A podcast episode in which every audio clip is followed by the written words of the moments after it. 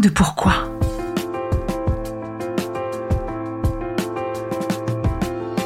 Écoutez bien.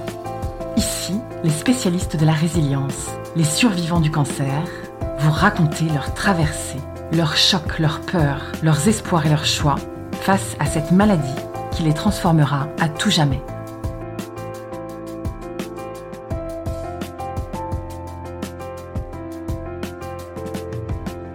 Je m'appelle Susie Morgenstern. Je vais bientôt avoir 77 ans. J'aime ce chiffre 7-7. Je suis veuve après avoir été mariée, euh, deux filles, quatre petits-enfants. J'étais professeur à l'université, mais toujours écrivain. Et je suis tombée malade en décembre 2016. Euh, j'ai eu un cancer d'ovaire stade 4.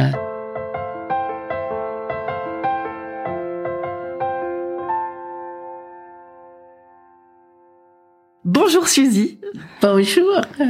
Je suis si honorée de vous recevoir au micro d'Acoute Pourquoi. Merci d'avoir accepté mon invitation et merci aujourd'hui de m'accueillir dans votre appartement ou celui de votre fille à Paris. Suzy, vous êtes américaine, vous êtes écrivain, nous vous devons énormément d'ouvrages de classiques de jeunesse, notamment La sixième, C'est pas juste, Lettres d'amour de 0 à 10 et tellement d'autres. Et c'est à l'occasion de la sortie de votre autobiographie Mes 18 exils que l'on s'aperçoit que vous avez traversé le cancer puisque c'est votre 15e exil. Ma première question aujourd'hui, Suzy, c'est comment allez-vous? Je vais bien, sauf que j'ai le Covid et on a on, peut faire ce podcast parce que vous aussi, alors on est euh, âme sœur de, de Covid là. Oui, euh, on est... je, je, suis isolée euh, à Paris et je veux rentrer chez moi. En espérant que vous allez pouvoir repartir comme vous le voulez demain. La chance qu'on a, c'est qu'on est à égalité sur le Covid, c'est pour ça qu'on a le droit de se rencontrer. Très bien. Suzy, pouvez-vous nous expliquer l'annonce de ce cancer des ovaires? Dans quel contexte c'est arrivé dans votre vie? J'étais à Paris. J'avais une, une semaine, mais d'enfer à Paris. J'avais des tournages avec Augustin Trapenard et euh, c'était Montreuil qui est la, la, grande fête pour les écrivains de jeunesse et je j'allais recevoir le comment ça s'appelle? La Légion d'honneur. La Légion d'honneur. Et toute ma famille est venue de partout pour assister à la cérémonie. J'ai eu aussi deux séminaires à l'université. En fait, c'était une semaine, mais, mais pas possible. Et j'ai commencé à, à sentir une pression à la poitrine et je ne voulais rien dire. C'était le déni, euh, il y a une raison, c'est trop de stress, euh, mais de plus en plus fort, je dormais pas la nuit. Ah oui, et j'étais à la grande librairie la même semaine. La grande librairie, les lundis, envoie tous les livres des autres auteurs et moi tellement obéissante, il fallait que je les lise. Alors je n'ai pas dormi de la semaine en plus. C'est suffisamment euh, euh, raison pour ne pas sentir bien, non? C'était une grosse semaine, écoutez. et puis ma famille, il fallait leur montrer Paris et tout. Je n'ai rien dit à ma fille. Euh, je voulais pas compromettre les fêtes et tout était organisé. Alors, j'ai rien dit. À la grande librairie ce soir, j'ai failli mourir sur le plateau tellement j'ai eu mal. Et le lendemain, j'ai eu la Légion d'honneur à Montreuil. Et le lendemain, ma famille est partie et j'ai dit à ma fille, ça y est, tu peux appeler les, les, les secours. J'ai adoré, il y avait tout un coup, ici, dans cette pièce, il y avait 15 hommes qui sont venus m'entourer, prendre le pulse. C'est beaucoup d'attention et, et euh, ils étaient sympas et puis ils m'ont mis dans leur camionnette et ça fait pimpon, pimpon à travers Paris et j'ai vu Paris passer. Je trouvais que c'était un tourisme extra. Vous n'avez pas eu peur? J'ai pas eu peur, j'avais moins mal parce qu'ils m'ont bourré d'aspirine. Et je suis arrivée à l'hôpital Cochin et j'étais aussi émerveillée. Et ça, c'est la clé de toute ma maladie. J'ai eu le cancer rose, la maladie rose. Je trouvais que tout était merveilleux. Vous avez dit au départ que je suis américaine, mais je suis française depuis 54 ans. Ça fait je plaisir. Suis, je suis quand même américaine en ce que je m'émerveille des soins qu'on qu'on donne en France et j'ai tellement de gratitude. Je suis arrivée donc à l'hôpital Cochin. J'avais une salle de bain privative, une belle chambre. J'avais aussi euh, une interne euh, anglophone. Ça allait très bien. Ils ont fait toutes sortes de tests. Je crois que je suis restée trois jours à l'hôpital Cochin. Et le grand chef est venu me dire, vous avez une péricardite. C'est rien. C'est comme... Euh, c'est comme un rhume au cœur. J'ai beaucoup aimé cette expression, un rhume au cœur. Et je suis sortie de l'hôpital. Il m'a dit que j'allais être très fatiguée. Je suis restée quelques jours encore à Paris, puis j'ai pris le train. Je me rappelle que ma fille m'a mis dans mon siège. Elle voulait pas que je parte. Quoique j'ai dormi 18 heures par jour pendant un mois. Et donc, vous êtes rentré chez vous, vous voulez dire, vous habitez à Nice. Ouais. Peut-être un, un, mois après ou quelques semaines après, l'interne tellement gentil de Cochin m'a téléphoné en me disant, il faut aller consulter à Nice parce qu'on a détecté par tous les tests qu'ils ont fait euh, une maladie auto-immune. OK. Une maladie auto-immune, ça peut pas être trop mal. Ma fille Nice est médecin, endocrinologue.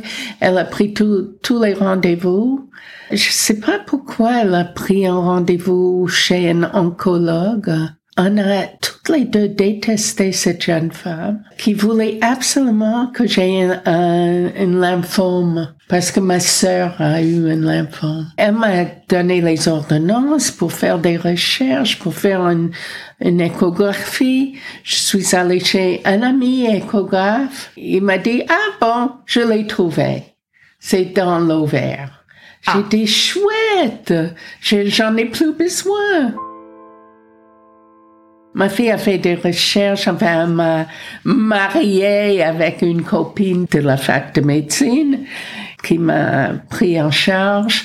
Oui, c'était c'était euh, stade 4. Je suis allée voir le chirurgien au centre La Cassagne. Béni soit-il. J'ai vu docteur Baranger que j'aimais euh, instantanément et que j'aime toujours il faut que ça marche avec l'amour pour moi. J'ai l'impression. Et euh, je ne l'ai pas entendu, mais ma fille a enregistré la discussion et il a dit que vous avez peu de chances de survivre. Tu dis cancer de l'ovaire stade 4, c'est avancé, on est d'accord. Mais c'est complètement muet, pas de symptômes. C'est grâce à la péricardite qu'on a trouvé. Je serais morte sans avoir eu la péricardite à Paris, à l'hôpital Cochin.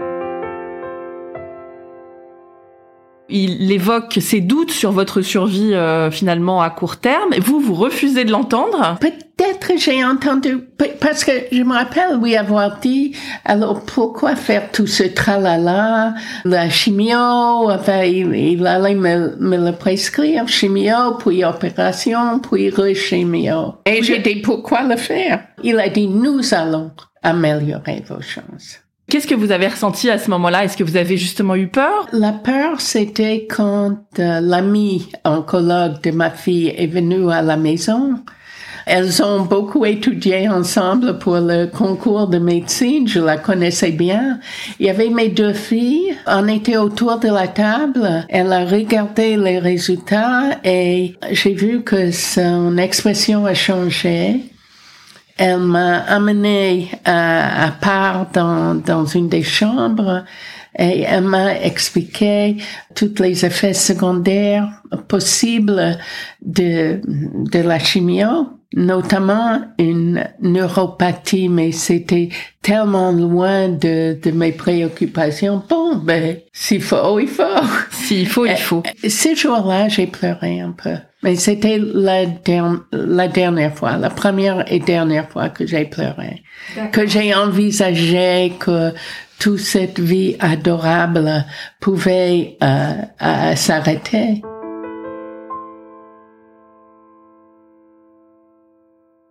C'est ce que vous dites dans votre livre euh, Les 18 exils, cette vie adorable. C'est, c'est adorable la vie. Mais je suis partie avec le Portugal. Tout était organisé, arrangé. Euh, ils m'ont donné le, le programme, l'emploi du temps. J'avais vraiment rien à faire. Je trouvais ça admirable. vous aviez à suivre le protocole. On vous a annoncé du coup une chimio et une chirurgie après trois mois de chimio. Tout de suite de mettre le DVI que j'ai encore. Et j'aimerais enlever, mais ils veulent pas. On a tous envie de l'enlever, ils nous le laissent, ils nous le laissent, il faut les obliger. Et, et elle évite ma question chaque fois. Bon, non, non, non. J'ai donc fait euh, mettre le DVI et puis, je suis allée à ma première chimio avec les images de cris et chuchotements devant Satan pire, au pire. On a vraiment une représentation euh, dans la tête de quelque chose d'horrible, qu'on va vomir, qu'on va se sentir mal.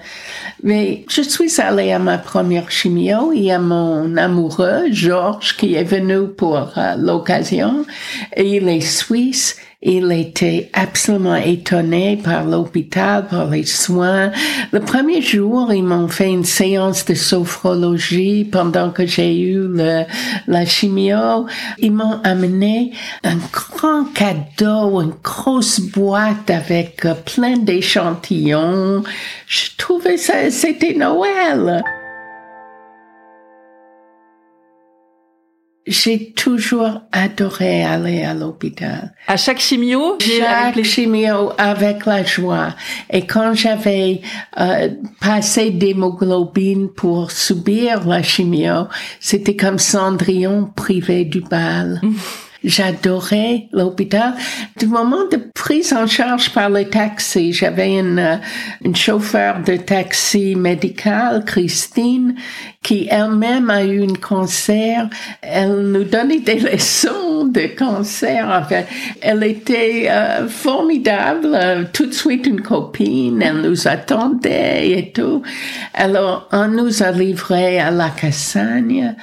Euh, j'ai toujours eu une chambre avec deux lits, avec une voisine de chambre. Le premier jour, j'avais une voisine de chambre que c'était extraordinaire. L'entente, les choses en commun. Son mari connaissait ma fille. Euh, nice est, plus petit que Paris. Euh, et c'était la fête. Incroyable. La fête. Et Georges était là aussi. Et lui aussi, il avait beaucoup, il avait beaucoup en commun avec eux. C'était vraiment la fête. On voulait plus repartir. En plus, on nous amenait un sandwich. Un mauvais sandwich, mais sandwich quand même. Et, Donc, ce que vous avez aimé, c'était tout, toutes ces soins, cette, euh, la façon d'être entouré, d'être choyé. Euh, on vous conduisait, vous étiez drivé euh, gentiment. Euh, comment vous avez supporté la chimio? Ça a été ou euh? Mais oui, parce que mon mari est mort de cancer il y a 27 ans. Et ils ont fait tellement de progrès depuis parce que je crois que mon mari a plus souffert de la chimio que du cancer. Et puis, il y a quelque chose que je ne vous ai pas encore dit, c'était un terrible conflit pour moi d'être stade 4, de subir cette chimio que dans ma tête était terrible.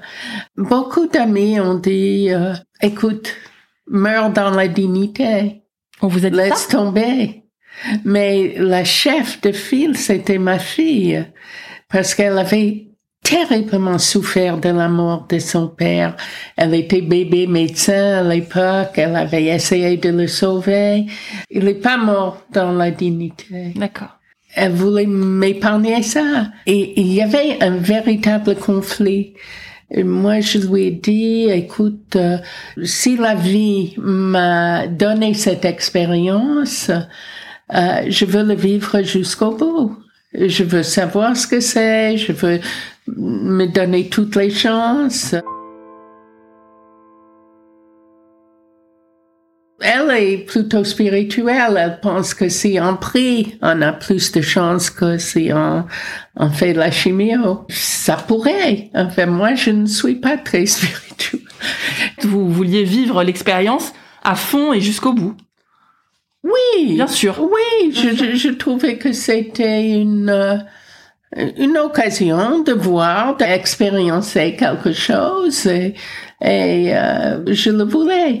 Et puis ma, l'autre fille, ma fille parisienne est venue, elle m'a pris rendez-vous avec un oncologue alternatif, Sophie Antipolis, et je suis allée le voir avec ma fille qui espérait qu'il allait me dire de ne pas le faire. Et j'ai dit, alors, puisque vous êtes alternative, qu'est-ce que vous me conseillez de faire? Il a dit, il n'y a pas d'alternative à la chimio. Très clairement, et j'ai vu ma fille se renfrogner, elle est partie euh, en colère. Euh, c'est pas la réponse qu'elle voulait. Votre fille, elle aurait, elle aurait voulu que vous ne, vous ne subissiez pas la chimiothérapie.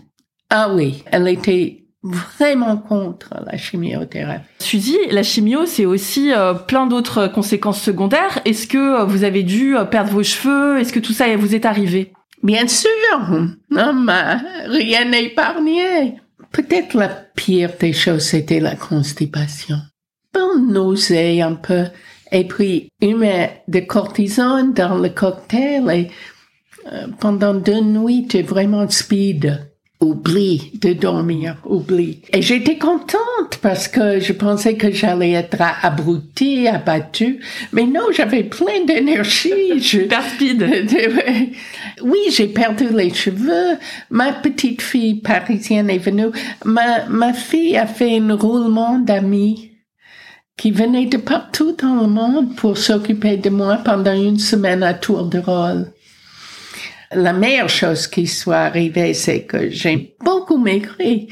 Sans effort. C'est vrai que dans tout votre livre, on voit que vous avez envie de maigrir et que ça marche pas. Ça a bien marché. J'ai des amis excellentes cuisinières qui sont venues me faire la cuisine. Je pouvais même pas la voir. Une amie, une fois, m'a amené une baguette chaude et du beurre. Et alors? Et ça, c'était délicieux. Ça s'est passé. Mais c'est c'est toujours pareil. C'est moi, je serais heureuse de manger trois fois le petit déjeuner dans la journée. J'adore le pain, le beurre. C'est mon ma, ma, délice. Et c'est votre côté euh, française. Il y a de bons pains en France. Parlez-nous de vos cheveux. Est-ce que c'était difficile pour vous? Comment vous l'avez vécu? Aussi dans le déni. Euh, bon, c'est pas si mal, j'étais moche. On est moche. Ma petite fille, donc, est venue de Paris. Elle, c'était son tour de me garder. Et elle a dit, bon, on y va, je coupe les cheveux parce que tu risques plus rien. Et elle m'a fait une coupe mignonne. Ça a duré deux jours. Tu vois, ça tombe, ça tombe comme la neige. Ça, ça, ça tombe en, un coup. C'est, c'est la science-fiction.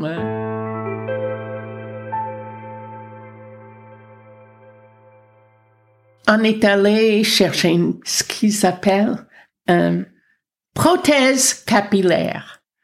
Ou une perruque. J'ai adoré ça, que j'allais avoir une prothèse capillaire. On est allé dans un magasin, on a essayé des blondes, des roux, pour trouver la chose finalement la plus proche à ma chevelure normale, mon coiffeur normal. Et puis tout le monde m'a donné des, foulards, des chapeaux. Ma sœur m'a fabriqué un chapeau plein de fleurs que j'ai mis pour aller à, à et tout le monde a souri. Euh, J'aimais beaucoup mettre euh, l'ambiance à l'hôpital. Et puis, une très grande aide, c'était les copines qui ont déjà eu le cancer, qui m'ont dit qu'elles allaient euh, à la chimio très combatif en disant tue-le, tue-le. Et puis l'équipe médicale était tellement extraordinaire à chaque fois que que les marqueurs baissaient, venaient dans la jubilation me dire ouais, ouais. Et ça marchait de folie. Super. D'aller de, de stade 4, je sais pas combien de milliers. C'était au-delà de 5000. En marqueur. Ouais. Et maintenant, je suis à 14 Wow. tous les mois. Votre descente de marqueur, vous le saviez dès la fin de la chimio que ça avait super bien fonctionné, c'est ça ouais. Vous avez fait la fête Ah oui, c'était c'était une fête permanente. Vraiment, j'adorais. J'y vais encore à mon hôpital, à la Casagne, parce que je fais partie d'une étude, c'est-à-dire mon ovaire a qualifié pour une étude où je prends des médicaments expérimentaux sans savoir si c'est la vraie molécule ou si c'est Le placebo. placebo. À la fin du d'un cycle de chimio, est-ce que ça change physiquement, ça change les cheveux, ça change la peau? Est-ce que vous avez euh, souffert euh, du regard des autres sur vous ou non? Vous mettiez des beaux chapeaux et la prothèse capillaire et ça allait bien? J'étais pas vraiment dans le monde. J'ai arrêté toutes mes expéditions, mes, mes visites en classe. J'étais chez moi, consciente de, du bonheur d'avoir un chez soi, d'avoir un lit, d'avoir un bel environnement où être couché. Euh, J'ai quand même écrit quatre livres pendant ma chimio. Racontez lesquels vous avez écrit pendant votre chimio. Mais il y a surtout Accroche-toi qui parle d'une jeune, d'une adolescente dont la grand-mère tombe malade avec exactement la même attitude que moi, émerveillée par l'hôpital, par tous les soins. Il n'y a rien comme la France, hein? Rien.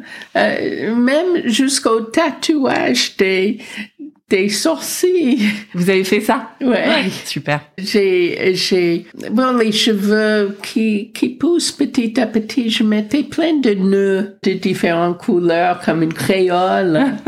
J'essayais d'égayer, toujours d'égayer. Pour moi, c'était toute euh, une vie parallèle, pas la vraie vie. J'étais très gay. J'étais jamais sinistre. C'était une très belle période d'amitié. Les gens euh, se souciaient pour moi. Les bons conseils de ce- cet oncologue euh, alternatif, c'était faire confiance à l'équipe médicale et de rester positif et de s'entourer par des gens positifs. J'ai l'impression que ça a très bien fonctionné pour La, la chose douloureuse pendant cette euh, période, c'est que ma fille ne voulait pas me voir. Elle, elle voulait pas me voir comme elle avait vu son père. C'était trop difficile pour elle.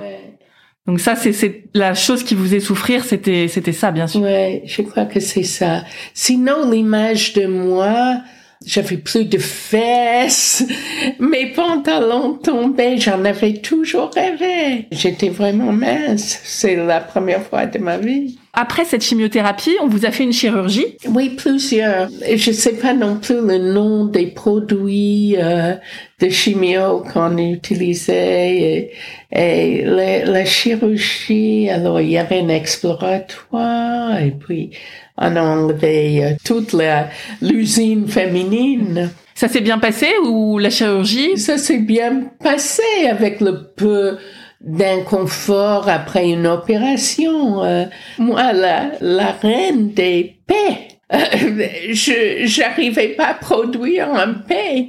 Et c'était le défi de, de passer, comment les gaz. Bon, c'est pas de tout confort, mais j'ai pas vraiment souffert.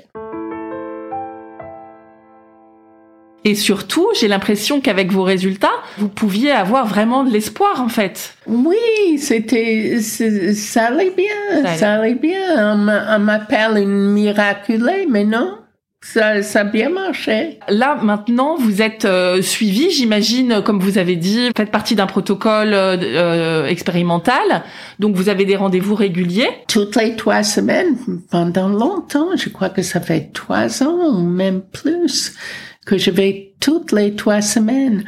C'est ma résidence secondaire, l'hôpital. Maintenant, je, ils l'ont changé et je vais avoir un rendez-vous tous les trois mois. Ça me liait à Nice. Je pouvais pas partir plus que trois semaines. Je pars beaucoup pour euh, rencontrer des classes, pour venir à Paris, euh, voir les éditeurs. Et les élèves? Les élèves, oui. Et alors, je vais vous poser la question du podcast à coup de pourquoi. Le pourquoi en deux mots, Suzy, parce que le pourquoi en un mot, euh, quand on a un cancer, c'est une question qui rend fou. Mais le pourquoi séparé, est-ce que vous avez mis une sorte de sens là-dedans à cette épreuve? Est-ce que vous vous êtes dit, euh, cette expérience, elle m'a apporté quelque chose euh? C'est surtout très culpabilisant d'être malade. Qu'est-ce qui est positif dans le cancer? Bon, ça devient moins diabolique. C'est comme maintenant avec le Covid. Tout le monde a le Covid. Je crois que la moitié de la population a le, Covid en ce moment. Et vous voulez dire que passer par la maladie du cancer, ça, ça dédiabolise finalement. Euh, on se dit que on peut y arriver? Ah oui, on peut, on va arriver, on arrive. Vous vous êtes sentie forte d'y arriver? J'ai senti que la France est forte, pas moi. On m'a aidé. C'était pas mon combat. C'est une belle déclaration au système français. Hein. Oh, ben oui. Moi, j'ai suivi, j'étais une bonne malade. Le chirurgien est venu, il m'a dit, ah, toi, tu es toujours souriante. Une des choses qui m'est arrivée à l'hôpital, c'est le Tunisien qui servait les repas. Euh, il a ouvert la porte, il a dit, vous êtes anglaise? J'ai dit non, américaine. Mais vous parlez l'anglais. Il a couru m'amener une anglaise de l'autre côté du couloir. C'est-à-dire, il faisait des mariages comme ça. C'était tellement émouvant. Pour aider les gens. Ouais. ouais. Ah, c'était formidable. J'ai vraiment pas l'impression que je me suis battue. J'ai fait ce qu'on m'a dit, j'ai fait confiance. Je me suis pas battue. Avec le sourire, peut-être que ça participe à réussir finalement. C'est, ma nature. Je me suis pas poussée à sourire. J'ai trouvé tout merveilleux. Euh, la bouffe était dégueulasse. Ah, quand même. Ah, ah, ah, oui, la bouffe était dégueulasse. J'ai écrit une lettre. J'ai dit, cet hôpital est tellement merveilleux. Euh, et j'ai j'ai j'ai fait toutes les les qualités, le personnel, tout ça. Mais pourquoi nous donner euh, des choses tellement horribles à manger? Le directeur de l'hôpital, il a dit mais vous étiez à jeun cette semaine. Pourquoi vous parlez de la nourriture? Merci beaucoup Suzy, c'était super. Je je je pense que c'est à vous que je remercie parce que euh, ça m'aurait aidé d'avoir un podcast comme ça. Des exemples positifs et beaux de gens qui sont passés par là avant. C'est pas tout le monde qui peut parler. J'ai une très bonne amie qui m'a dit des années après qu'elle aussi elle a subi une chimiothérapie qu'elle avait aussi perdu les cheveux. Et je comprends pas pourquoi on retient cette, ça. cette information. C'est ça. Moi, je pense qu'il y a un énorme travail de, euh, il faut dire, et, et vous voyez, on, on, arrive à en tirer des choses positives. Moi, j'en ai tiré des choses positives, vous aussi. Et c'est pas que noir, je trouve. C'est rose un peu. Moi, c'était rose. C'est une très bonne idée. Comme j'ai dit, j'aurais bien aimé euh, avoir quelque chose comme ça. Euh, c'était une période, et ça c'était un, un grand euh, défaut de, de la période. Je pouvais pas lire. Comment vous expliquez que vous pouviez pas lire? C'est la première fois de ma vie, je pouvais pas lire. Mais lire, c'est quelque part investir dans l'avenir. Peut-être quelque part, je pensais que je n'avais pas d'avenir. Suzy, bravo pour votre parcours et merci énormément euh, euh, de nous avoir euh, donné votre lumière et pour tout ce que vous faites pour les enfants, pour nous donner espoir. Merci pour tout. Mais merci. Si cet épisode vous a plu, vous pouvez vraiment nous aider à le rendre plus visible en lui donnant 5 étoiles sur Apple Podcast et en rédigeant votre commentaire. Merci.